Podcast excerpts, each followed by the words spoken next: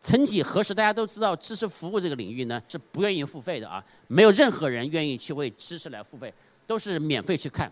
但大家越来越发现一个什么情况呢？大家发现信息越来越海量，而这个时候，海量的信息就要有人替你进行一些梳理，要把这个信息内容的品质提高，因为大家发现什么？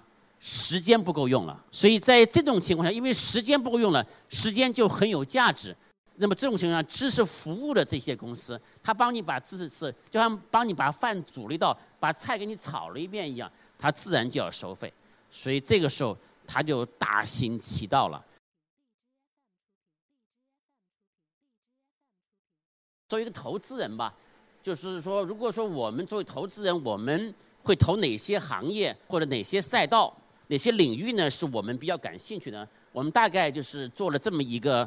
呃，简单的一个归纳哈，大概是五个方向。我们认为第一个是互联网影视行业，第二个我们是短视频行业，第三个是知识付费行业，第四个是动漫二次元，包括偶像经济啊等等。第五个是教育体育这种泛文化行业。我们基本上把这五个子赛道作为我们认为还是蛮不错的赛道。首先是这个影视行业啊，那么影视行业大家肯定会说影视行业。啊，去年受这么大的整顿呐，那些明星艺人呢都要交很多税啊，你为什么还看好这个行业啊？我们是这么一个基本逻辑，大家就是说，大部分人你看传媒行业，你的消费你消费什么？你还是看电视剧，包括你看网剧，你还是在看这个电影。所以基本上你大量的时间还是在被影视这个内容所占据。传媒行业一个根本逻辑就是占领用户的时间是一个很大的一个因因素，这是一个基本逻辑。我们看短视频的发展历程啊，从二零一二年我们可以看到这个一一年三月份的快手的这个诞生啊，到我们看到这个一八年这个腾讯的微视啊，它也是在往前追赶啊，获得这个一些重大的一些更新，包括我记得。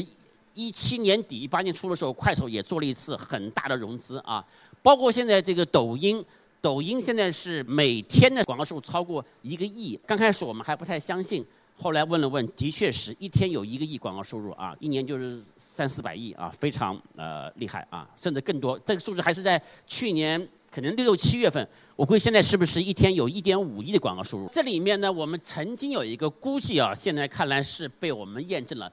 就短视频的广告价值是长视频的五倍以上。第三，曾几何时，大家都知道知识服务这个领域呢，大家都是以知识为代表，是不愿意付费的啊，没有任何人愿意去为知识来付费，都是免费去看。但大家越来越发现一个什么情况呢？大家发现信息越来越海量，而这个时候，海量的信息就要有人替你进行一些梳理，要把这个信息内容的品质提高，因为大家发现什么？时间不够用了，所以在这种情况下，因为时间不够用了，时间就很有价值。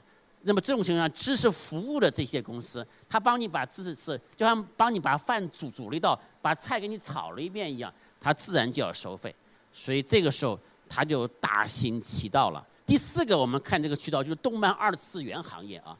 动漫二次元行业呢，我们也认为也是很有意思的赛道。中国我觉得其实是一个动漫基础还是挺不错的这个国家，所以我一直认为中国的动漫行业的公司有很多投资机会啊，这是我坚信的东西啊。我再过一下这个教育体育这么一个所谓的泛啊泛文娱行业，我们不能够让阶层固化。那么我们不能教育固化，就是让什么？让教育人人平等。所以在这种情况下，我们要让宝鸡的孩子们能够和我们家女儿一样，都能够通过互联网把钢琴学好。哎，这个很重要。为了使阶层不固化，为了使三四线孩子们有普通的受到一些普惠教育方式，所以未来互联网教育就承担了这么一个使命。我们认为这个非常重要，所以我们在寻找这方面的优秀企业。体育行业呢，这几年我刚讲的是一个什么？中国人也开始喜欢跑步了。我们希望，呃，中国人越来越喜欢运动。体育行业目前只占 GDP 的百分之零点六啊，这个未来有很大的空间。体育行业的这个资本已经开始预热。